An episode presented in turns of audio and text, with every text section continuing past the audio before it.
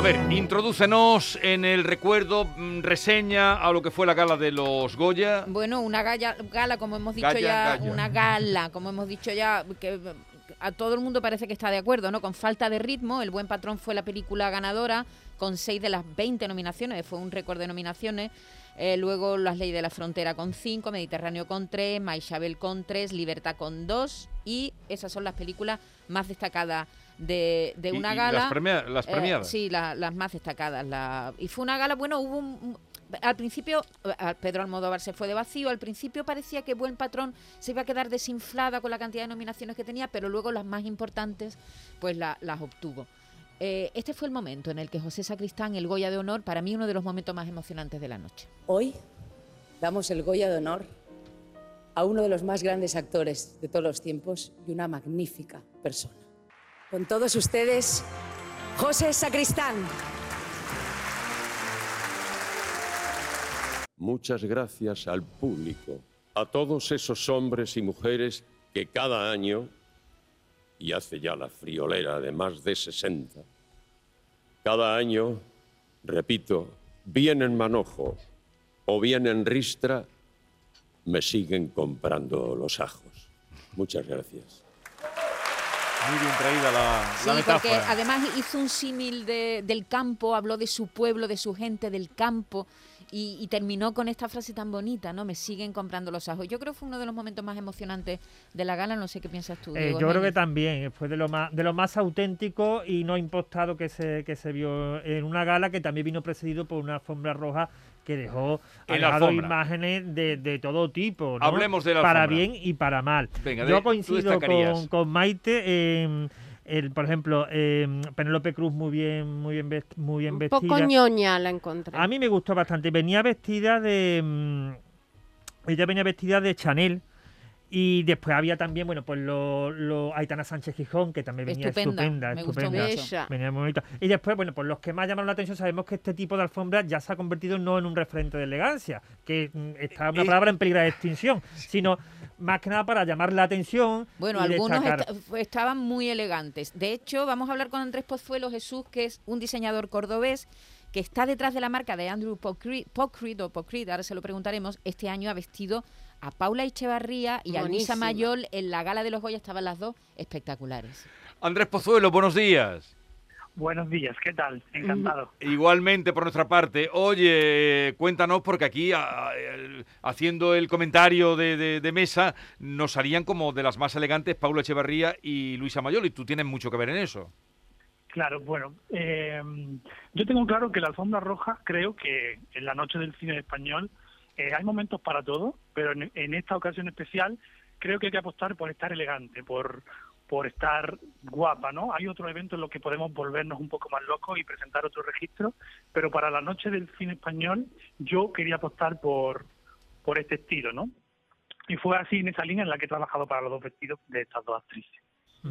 Eh, Andrés, eh, es un reto para, bueno, tú ya has vestido a Nieves Álvarez muchas veces, a otras actrices en otras alfombras rojas también, en otros premios, pero es un reto cuando una actriz te dice, venga, quiero que tú me vistas para, para una gala.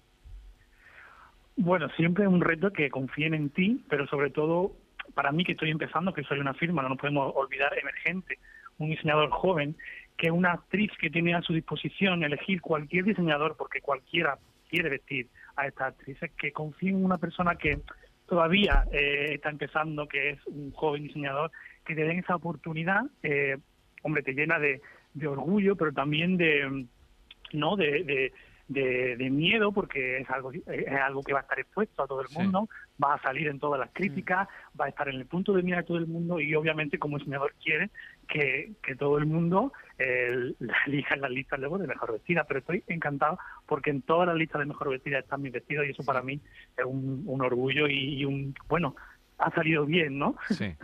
Ajá. Eh, ¿Versace sigue siendo tu principal inspiración a la hora de diseñar?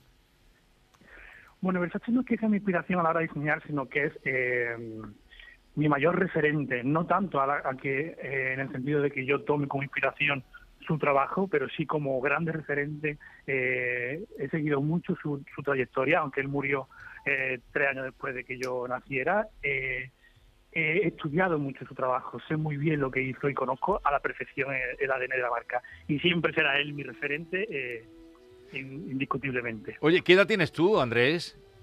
Yo he cumplido 29 años. Por Dios, eres Bueno, enhorabuena, otro día hablaremos más de tu obra y de tu mirada. Pero enhorabuena, Andrés. Muy bien, pues muchísimas gracias. Adiós. Bueno, eh, vamos a terminar con, con la canción. Sí, pero, ¿Y Pedro Sánchez? ¿Nadie opina de Pedro Sánchez cómo iba vestido? Bueno, iba correcto. Muy normal y correcto. correcto. También iba el alcalde de Sevilla, Antonio Muñoz, también estaba correcto, los dos vestido. Iguales, vestidos iguales. Sí, Hombre, quitando a Eduardo Casanova. ¿Y la que fue vestida de conejo? ¿Y la que fue vestida de conejo? bueno, no era de conejo, al parecer es un gato que se llama Minino, que eh, está inspirado en el corto de animación que, ah, ella llevó. Pero yo me quedo sobre todo con la mantilla desestructurada. Andar con gatos un momentito. La cartilla de, la, la, mantilla desestructurada, no sé si lo visteis, a Jorge Motos, que era candidato a actor revelación. Eh, lo vistió Palomo Spain con una chaqueta formada por distintas piezas que estaba realizado con el encaje propio de las mantillas negras. Y eso llamó bastante atención. Es verdad que no es nada nuevo porque ya desde los años 80 se han hecho trajes para hombres con encajes de mantillas pero fue algo que a mí realmente me llamó la atención. Yo creo que son esos modelos que no buscan la elegancia, sino eh, los memes y, y, la repercusión. Bueno, vamos a terminar con María José Yergo, que ganó el Goya muy emocionada con Te espera el mar, que es una mm, canción que forma parte de la banda sonora de Mediterráneo. Esta es la canción. Y tenemos el momento... Sí, sí, lo tenemos, lo tenemos.